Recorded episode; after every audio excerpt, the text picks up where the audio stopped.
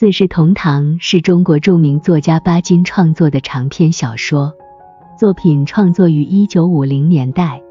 是巴金的代表作之一。小说以家庭生活为主线，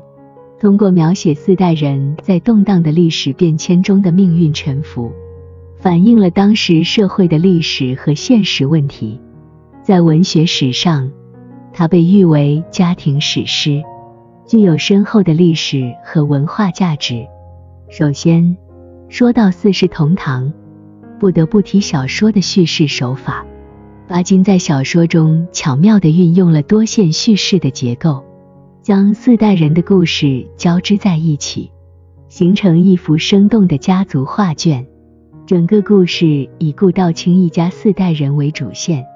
通过回忆与闪回的手法，展现了每个人物的成长历程和命运起伏。这种叙事方式不仅让读者深入了解每个人物的内心世界，还使故事情节更加紧凑、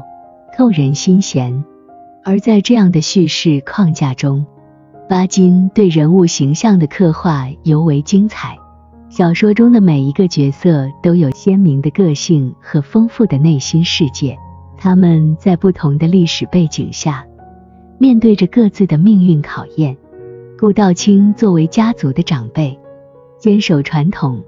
忠诚于党和国家，是家庭的顶梁柱。顾玉秀作为家族的女主人，聪明睿智，善解人意，是家人的精神支柱。顾朝阳和顾同仁作为新一代，代表着年轻一代的奋斗和追求。他们各自面对着社会变革和家庭责任，也反映了当时青年一代的心声和选择。每个角色都有自己的独特性格和命运轨迹，形成了丰富多彩的人物画卷。另一方面，《四世同堂》不仅仅是家族的故事，更是对当时社会背景的深刻揭示。小说发生在中国社会经历了战乱和政治风暴的年代，正值新中国成立初期，国家发生了翻天覆地的变革。小说中反映了百业待兴的时代氛围，描写了农民在土地改革中的艰难奋斗，也反映了革命烈士和党的早期领导者的英勇事迹。同时，小说还涉及到了社会主义建设和文化改革的历程，通过人物的言谈举止，展示了社会风尚的变化和人们的思想观念的转变。这些细节使得小说不仅具有家族史诗的气质，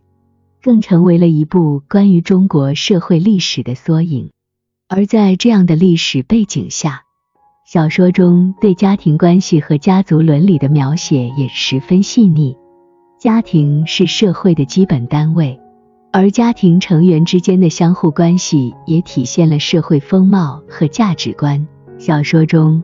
顾家一家人虽然面临着各自的困境和考验，但家人之间的互助和团结，让他们在变革的岁月里保持了鲜明的家国情怀。这种家庭关系的温暖和感人之处，引人深思。此外，小说还通过对地域文化和民俗习惯的描写，展现了江南地区的风土人情和独特的文化魅力。从家族的建筑风格到生活习俗，从江南水乡的自然景观到人们的日常生活，小说中处处散发着浓厚的地方特色。这种对地域文化的关注，为小说增色不少。也为读者提供了一幅江南风情的画卷。总体而言，《四世同堂》是一部极具深度和魅力的作品。巴金在小说中通过细腻的叙事和刻画，展现了家族成员的内心世界和命运起伏，同时又把他们的个人命运与历史背景相结合，使得小说成为了一部真实而感人的家族史诗。在反映当时社会背景和家庭伦理的同时小说也蕴含着对家国情怀和对理想信念的追求使得读者在感受历史和家族故事的同时也得到了对人性和社会发展的深刻思考。正是这种深入人心的艺术表达使得四世同堂在中国现代文学史上熠熠生辉。成为一部永恒的经典之作。